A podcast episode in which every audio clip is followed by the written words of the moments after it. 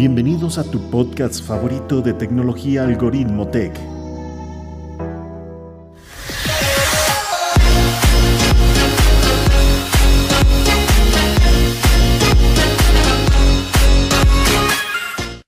Hola, ¿cómo están? Sean bienvenidos a un nuevo episodio más aquí en tu podcast favorito Algoritmo Tech.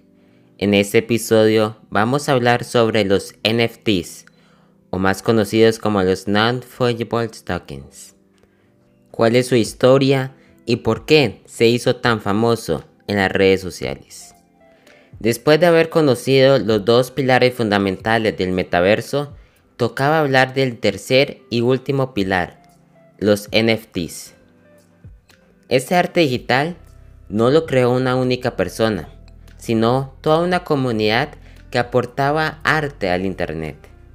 Pero para crear algo se ocupa una idea, y esa idea nos la dio el empresario estadounidense Mark Cuban, que seguramente lo conoces por haber salido en la serie de televisión Tanque de Tiburones.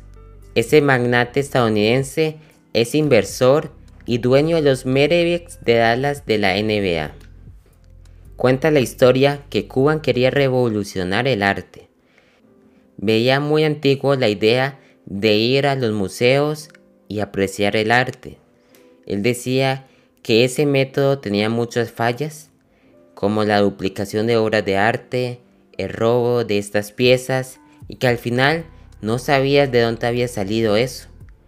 Y que muchas personas en la calle estaban haciendo muy buen trabajo con sus obras y no se estaba dando el mérito que se podía dar.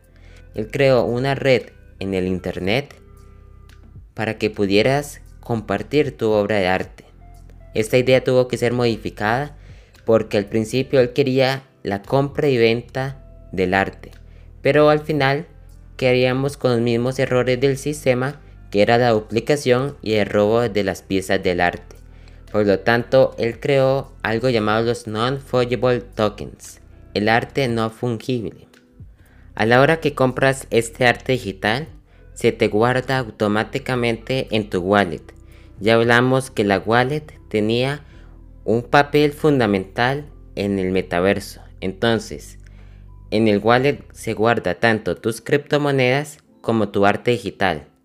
Eso es importantísimo y quiero que se te quede eso en la mente. La wallet es como el centro de referencia actualmente del metaverso, donde guardamos los dos activos digitales que ahora existen en el metaverso, tanto las criptomonedas como el arte digital. Recordemos que estos NFTs son activos digitales, no lo podemos ver ni tocar. Antes nosotros los humanos conferíamos valor a los bienes tangibles que podíamos ver y tocar, como el oro, los sellos, las obras de arte, la ropa, las construcciones pero actualmente lo hacemos con bienes intangibles y sobre todo que podemos ver, pero probablemente no podemos tocar. Un ejemplo de esto son las aplicaciones del App Store. Tú las compras, las usas, pero nunca la tienes en físico. Nunca tienes esa aplicación en tus manos. Solo lo tienes por medio del acceso a tu teléfono móvil. Es lo mismo que los NFTs lo puedes ver, lo puedes utilizar, lo puedes vender, pero solo tienes acceso a él gracias a la wallet digital. Actualmente los NFTs se están utilizando para vender y guardar aquellos objetos coleccionables. Seguramente cuando eras niño coleccionabas esas tarjetas de los futbolistas o basquetbolistas más famosos de la época y tenías todo un álbum completo de esas tarjetas que en ese momento eran muy valiosas para ti. Actualmente, y unos años ya han pasado de eso, esas tarjetas no se venden, por lo tanto tienen mucho más valor que antes. Por lo tanto, el nivel de duplicidad de esas tarjetas se ha duplicado, porque no tenía un material que los caracterizaba. Y ahí es donde entran el papel fundamental de los NFTs. Tú puedes subir esa tarjeta coleccionable al internet y lo subes como un NFT y esa tarjeta va a tener cuatro partes fundamentales. Va a tener una blockchain, va a tener un token estándar, va a tener un token ID y va a tener una dirección de contrato. Va a tener una blockchain porque si quieres vender esa tarjeta coleccionable va a quedar registrado en el libro de transacciones del Internet, que ya hablamos que es seguro, que solo puedes añadir y no puedes eliminar ni modificar. Va a tener un token ID, que es como el número de serie de esa tarjeta, y va a tener una dirección de contrato para que tú lo puedas compartir con otros y alguien que esté interesado en comprar esa tarjeta entra a ese link y realice la compra.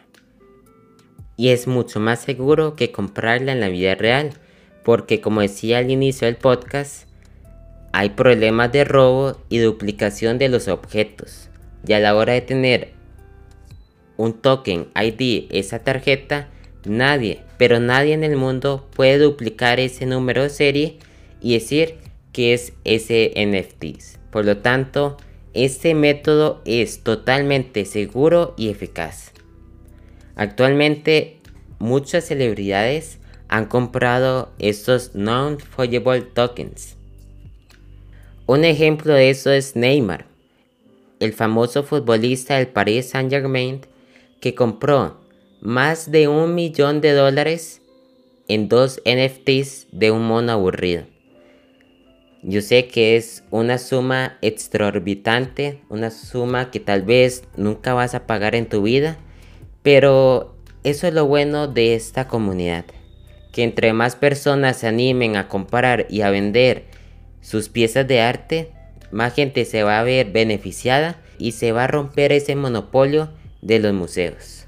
Y eso es todo, eso era lo que te quería explicar sobre el último pilar fundamental del metaverso en el próximo episodio vamos a concluir esta serie sobre la web 3.0, uniendo toda la información que te he dado a lo largo de estos podcasts.